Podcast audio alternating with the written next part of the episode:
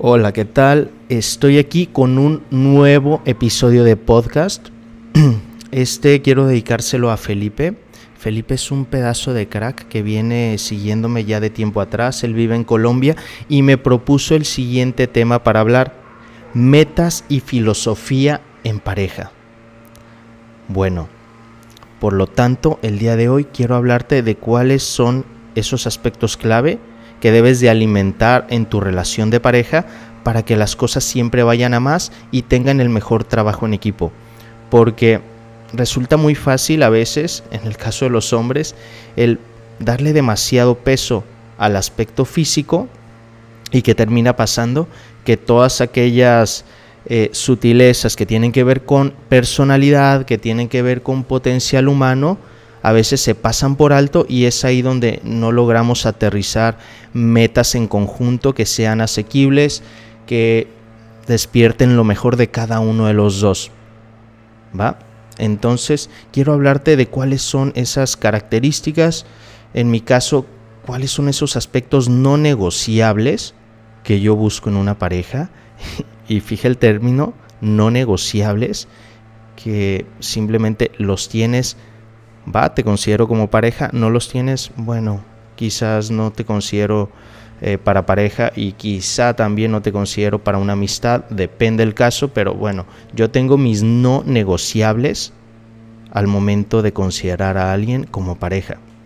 Y quiero que al mismo tiempo que voy hablando te vayas preguntando cuáles son tus no negociables. Se me viene a la mente un discurso que dijo mi jefe del trabajo, César y que me pareció bastante interesante porque él estaba eh, buscando despertar esta ambición, este potencial en el trabajo eh, del equipo y se daba cuenta que había gente que daba los resultados, que hay gente que no está dando los resultados, que hay gente que tira la toalla muy fácil y dice, a ver, ¿qué está pasando también en el tema de las relaciones? Dice, yo veo muchísima gente que a las de primeras eh, simplemente opta por terminar la relación y no ve la forma de solucionar los problemas. No se da cuenta que todo se soluciona platicando, que si no se tienen las herramientas, en algún lugar están las herramientas, pero dentro de su cabeza no está la posibilidad de terminar con su pareja. Dentro de su cabeza está la posibilidad de siempre resolverlo todo, platicando, construyendo, yendo a los libros, a los seminarios, a los cursos, con los profesionales, lo que sea, pero él siempre ve la posibilidad de ir a más, de que no los tumbe un problema y eso los lleve gradualmente a terminar con la relación. Quiero hablarte de mis no negociables. Al mismo tiempo, quiero que te hagas la siguiente pregunta. ¿Tú tienes no negociables al momento de escoger una pareja?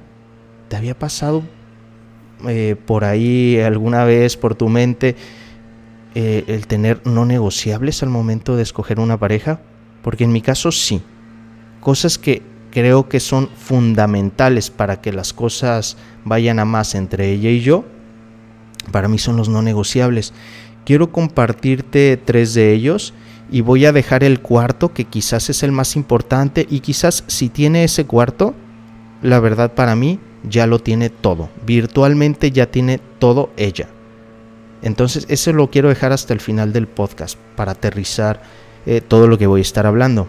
El primero de ellos, y bueno, me han dicho algunas mujeres que no les había tocado un hombre que pidiera eso o que le importara eso, pero para mí lo primero que me fijo y lo primero que me salta siempre es el tema de la salud.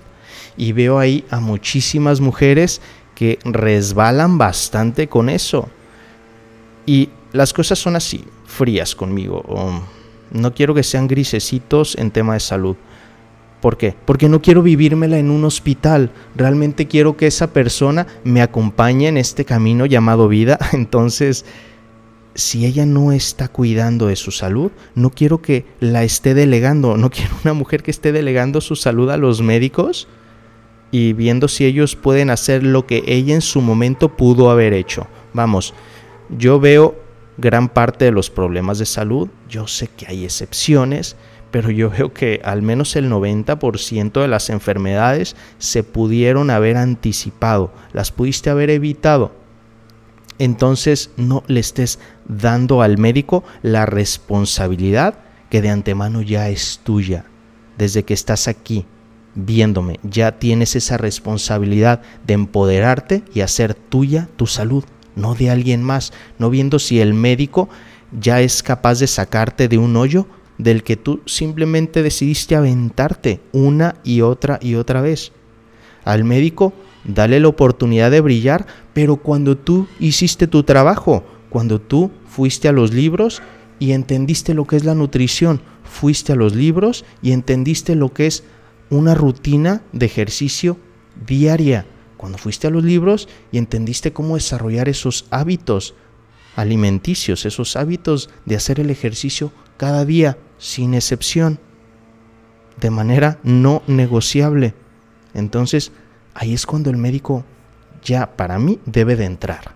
Cuando tú hiciste tu parte y haciendo tu parte, bueno, ya te jugó chueco la parte de la genética, entonces alguien más tiene que apoyarte con eso. Para mí ese es el trabajo del médico. No resolver algo que tú no hiciste, sino pusiste todo de tu parte, bueno, va ahí el médico. Ya lo diste todo, va el médico porque ya se te salió por completo de las manos y hasta cierto punto o hasta mucho punto ya no estuvo en ti ese padecimiento, esa enfermedad. ¿Va? Incluso algunas de las enfermedades como... Eh, no quiero entrar en detalles y no quiero decir los nombres de enfermedades, sin embargo, muchas de ellas pensamos que tienen que ver con factores genéticos y ya se han hecho numerosos estudios de que no, también influyes tú con tus hábitos en que estos aspectos crezcan o disminuyan, estas enfermedades crezcan o disminuyan. Entonces, tú busca empoderarte al 100%. La idea es de que dentro de tu cabeza esté lo siguiente, mi salud es mi responsabilidad al 100%, hazla al 100%. Que si fue un factor genético no, quién sabe, pero tú busca empoderarte al máximo de ella. Créeme que mm, tanto ha sido así este grado de, de que veo déficit de salud en, en las personas que sí yo me he alejado de mujeres que me atraen muchísimo y que al final veo que no hacen nada por su salud, eh, no hacen ejercicio, mm, realmente se la pasan comiendo tacos en la calle. Bueno, acá en México pues es súper común hallar taquerías en cada esquina y que ocasionalmente puede funcionar, pero hacerlo de todos los días la verdad no te lleva a ningún lado, comer todos los días tacos en la calle. Otra cosa sería si buscas algún tipo de, de taco para comer en casa, eso es otra cosa, ¿va? Pero yo hablo de estar comiendo fuera, donde realmente no estás al pendiente de lo que el cocinero hizo con tu comida o de dónde proviene la comida, simplemente acaba en tu plato y la llevas a tu boca, pero desconoces el procedimiento en el que la elaboró. El tema de las grasas, es muy fácil que las grasas pasen por desapercibidas cuando están en tu plato digamos, se pueden disfrazar muy fácil. Algo puede ser muy grasoso y puede estar muy disfrazado y parece que no es tan grasoso, entonces mm, no le juegues por ese lado. Por eso es de que en mi caso, eh, prácticamente el 90% de la comida que entra eh, a mi cuerpo, yo la preparé en mi casa. Mi número está cerca del 90%. Algunas semanas es un poco más, otras un poco menos, pero vamos, busco apegarme a números muy altos que a mí me favorecen y me dan los resultados. Entonces, sí, por salud yo me he alejado de mujeres que me atraen. Y pues suele ser algo como muy gradual. Realmente no me doy cuenta hasta que simplemente ya no me dan ganas de hablarle o de, o de, mandarle mensajes. Ocurre como muy gradual, me va desinspirando de que digo, bueno, no le presta atención a su descanso, a su, alimentación, eh, pone cualquier excusa para ir a, a ejercitarse y simplemente yo me voy desinspirando al grado de que ya no le hablo de nada, ¿sabes? Eh, por ahí me han tocado mujeres peculiarmente inteligentes que se han acercado a mí y me dicen, oye Osvaldo, ¿y por qué, por qué te alejaste? No sé, pensé que, no sé, se me hace interesante conocerte y demás, pero puedo saber por qué te alejaste y alguna vez sí un par de un par de chicas me hicieron esa pregunta, me encantó que lo hicieran y le, les dije fríamente, mira, te puedo hacer una retroalimentación, va a doler, pero quieres saber la verdad. Y en los dos casos tuvo que ver con salud. Le dije, pues yo veo así la salud, este es mi punto de vista, no es porque sea algo trendy, algo de moda, sino porque yo quiero verme a 10, a 20, a 30, 30 años adelante y quiero ver felicidad, quiero ver armonía, quiero ver unión familiar, no quiero, no quiero ver hospitales, eh, enfermedades, muertes que se pudieron haber prevenido. Entonces, se me hizo muy padre. Se me hizo, se me hizo muy padre que ellas buscaran este feedback y lo tomaran de la mejor forma.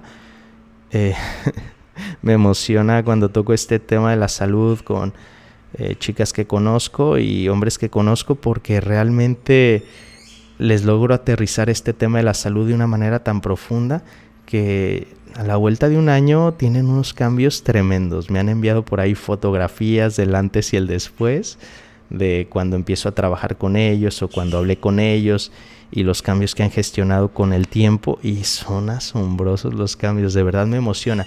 Creo que eh, los cambios más grandes que puedes lograr en la vida empiezan por la salud. Empodérate primero por la salud si quieres cambios en tu vida y vas a ver que de ahí evolucionas un plano mayor. Otro punto que es muy importante para mí al momento de elegir pareja es que ella pueda sacar lo mejor de mí y al mismo tiempo que yo pueda sacar lo mejor de ella. En otras palabras, que yo le pueda aportar muchísimo valor a su vida y que ella me pueda aportar muchísimo valor a la mía. Entendamos que al final este tema de relación de pareja es un intercambio de valor. Tú como hombre o como mujer tienes cierto valor, todos tenemos cierto valor, entonces buscamos hacer como ese, ese trueque, el mejor trueque posible, donde para mí la idea para que esto funcione es de que haya beneficio a ambas partes, ¿no? Ya sabemos que aplicado como en el mundo comercial hay intercambios de productos, eh, de bienes, de servicios, en el que parece que solo una parte es beneficiada y la otra parte no tanto. Eh, las mejores empresas saben que para ser de los más grandes debe de haber un gran intercambio de valor, donde las dos partes queden realmente satisfechas y es así donde se crea un vínculo a largo plazo. Lo mismo aplica en las relaciones. ¿De qué manera este intercambio puede beneficiar a los dos al máximo? Y creo que ese es el punto perfecto para que puedan concretar cosas grandes. Eh, alguna vez escuché lo siguiente y grabando este podcast se me vino a la mente, de hecho por acá también lo tengo anotado, y es de que las metas debes de entenderlas de la siguiente forma una vez de que entras en una relación de pareja.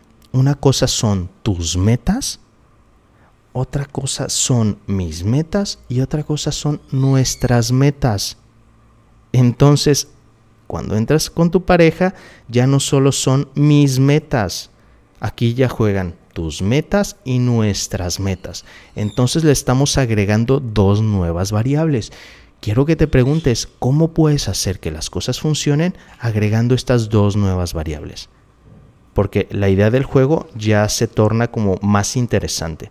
Porque no solo es buscar eh, tú ganar la carrera, no quieres que tu pareja también gane la carrera y quieres que juntos eh, ganen la carrera. Entonces, grábatelo. Tus metas, mis metas, nuestras metas. ¿Cuáles son más importantes? Las tres son vitales. Ve la forma de contribuir a las metas de él o ella.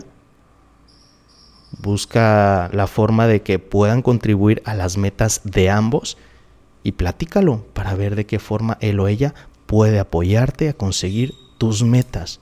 Esto es vital. Te acabo de soltar un pedazo de perlita que yo cuando lo aprendí, mira, no se me olvidó y este concepto lo aprendí hace muchísimos años. Entonces, ¿quieres que las cosas funcionen? No seas un egoísta, date cuenta que están sus metas y date cuenta que también están nuestras metas entre más sincronizadas se encuentren tus metas con sus metas, va a ser mejor, porque el camino va a ser compartido en mayor medida. No sé si me explico. ¿Qué tal que a los dos nos gusta muchísimo el mundo fitness y tenemos muchísimas metas en el tema de fitness? Entonces adivina que el camino va a estar como bastante compartido. Pero, mm, ¿qué tal que... Mm, a ver, a ver, ¿qué ejemplo puedo ponerles? ¿Qué tal que a ella le guste mucho el tema de cosméticos y belleza y a ti te guste mucho el tema de el tema de biología, el tema de los delfines, las ballenas, pues no sé hasta qué punto podamos como empatar para ser más asequibles y funcionales el tema de sus metas que son cosméticos y belleza y tu tema que son eh, delfines y ballenas, entonces no estoy diciendo que no pueda funcionar, ¿va? Sin embargo, entre más se parezcan tus metas y sus metas, yo he visto que hay como mejor sinergia. Ojo, no digo que no funcione, debe de haber una forma. Sin embargo, entre más empataditas estén estas metas, creo que se puede trabajar todavía mejor en equipo y la energía va a fluir y seguramente hasta se van a entender más, ¿no? Mm. Eh, otra cosa que es para mí vital en el tema de, de pareja, en el tema de filosofía en pareja, es justamente eso, que compartamos los dos una cadena de valores. Esto se pasa muchas veces por alto. Eh, yo recuerdo que cuando tenía estas clases en la universidad y nos decían que tenemos que crear una empresa, bueno, así como ficticia, ¿no? En papel. Y bueno, debes de poner esta filosofía, valores, eh, cultura organizacional y todo esto lo poníamos en papel. A mí se me hacía lo más absurdo te lo prometo. Yo cuando estaba en la universidad se me hacía ridículo. Dije, ay, sí, filosofía, valores. Sin embargo, hoy en día para mí es la, la base, la piedra angular de todo. y pues claramente también en el tema de parejas, yo lo primero a lo que presto atención es cómo piensa en aspectos claves de la vida, qué piensa de palabras clave como salud, qué piensa de, de palabra clave como amor, libertad, felicidad, y en base a eso yo ya sé que ella está planteando toda una filosofía de vida, eh, cuál es su escala de valores, qué valores son para ella sagrados. Entonces para mí ya es lo más importante, es realmente esos cimientos que, insisto, antes se me hacía lo más ridículo, pero hoy en día veo que es lo que hace que las relaciones funcionen, el compartir una misma filosofía, unos mismos valores. Dije que te iba a decir cuál era este aspecto clave eh, que yo busco en una relación y que creo que si se tiene, se tiene todo o se puede conseguir todo. ¿Va? Y te lo dije en un inicio, pero no lo enfaticé como tal. Y es que ella piense siempre en cómo hacer que las cosas funcionen. Eso para mí es lo más importante, que ella pueda ser un agente de cambio. ¿A qué voy con esto? Como César lo dijo en su discurso, eh, que seamos esa pareja que siempre esté viendo cómo resolver los problemas, que vaya a los libros, que vaya a los cursos, que invierte el tiempo, que invierta la energía, que siempre vea las, la forma de que las cosas funcionen. Mucha gente piensa de manera muy pesimista y, bueno, no, ya tuvimos un problema y como tuvimos un problema significa que las cosas no van por ahí nunca, nunca he conocido, ni conoceré, ni existirá una relación a largo plazo en la que no hayan tenido subidas y bajadas. Siempre las va a haber. Este es una, un mundo de dualidades, luz y sombras, día y noche, eh, subidas y bajadas, avanzar, retroceder. Hay dualidades en las relaciones también. Creo que las que duran a lo largo del tiempo son las que se convencen que pueden gestionar el cambio de que pueden dar los resultados y hacer que las cosas sucedan, pase lo que pase. Entonces ese para mí es el aspecto más importante al momento de elegir una pareja. Una mujer que piense lo siguiente, voy a hacer que las cosas funcionen sí o sí. Tenga que hacer lo que tenga que hacer. Voy a resolver cualquier problema, cualquier diferencia que tengamos, hablando y de la mejor forma posible. Creo que si una mujer tiene eso y entiende eso, yo estoy dentro al 100%, porque yo pienso lo mismo. Temazo que nos aventamos el día de hoy. Gracias por haberlo escuchado. Gracias de verdad. Me siento muy agradecido. Y pues nada, los veo muy pronto líderes. Hasta luego.